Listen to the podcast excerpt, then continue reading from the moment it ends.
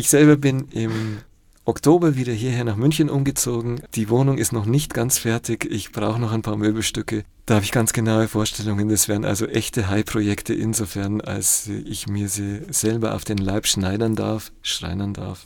Für das High gibt es natürlich die Projekte, ein Haus in die Zukunft zu führen, das seine wie wir aus den letzten 30 Jahren wissen, seine Berechtigung hat, seine ganz treuen Nutzerinnen und Nutzer hat.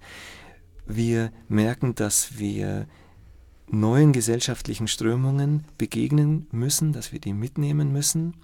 Wir merken zum Beispiel, dass das Thema Reparieren mittlerweile in ein viel breiteres allgemeines Bewusstsein eingedrungen ist, als wir das bisher hatten. Wir gucken natürlich immer, was es für neue Trends gibt worauf die Leute neugierig sind. Die Keramik zum Beispiel boomt bei uns unheimlich im Moment. Und ich selber, ich muss gestehen, dass ich in den Lifestyle-Blogs im Netz nicht so sehr unterwegs bin, aber ich höre immer wieder, dass dort äh, die Keramik und das Töpfern im Moment der letzte Schrei ist. Unsere Keramikwerkstatt ist winzig. Ich träume davon, diesen Raum zu vergrößern, um mehr Menschen die Möglichkeit dazu zu geben. Und wir haben eben diese große Frage, wo wird es mit dem Hai für München hingehen? Wie können wir die Ideale und die Möglichkeiten, die Ideale, die wir haben und die Möglichkeiten, die wir schaffen wollen, wie können wir die noch mehr Menschen anbieten?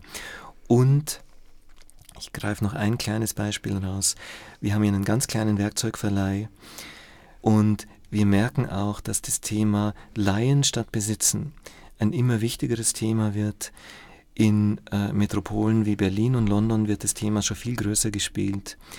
Da gibt es, äh, wie es in London dann heißt, Libraries of Things, wo man sich auch noch ganz andere Sachen ausleihen kann als Werkzeug. Da geht es dann um Mobilität, um Lastenfahrräder, um Sportgeräte, um Haushaltsgeräte und so weiter und so fort. Und auch das ist ein zutiefst urbanes Phänomen. Niemand hat mehr zu Hause genug Platz, um diese ganzen Sachen für sich selber zu lagern.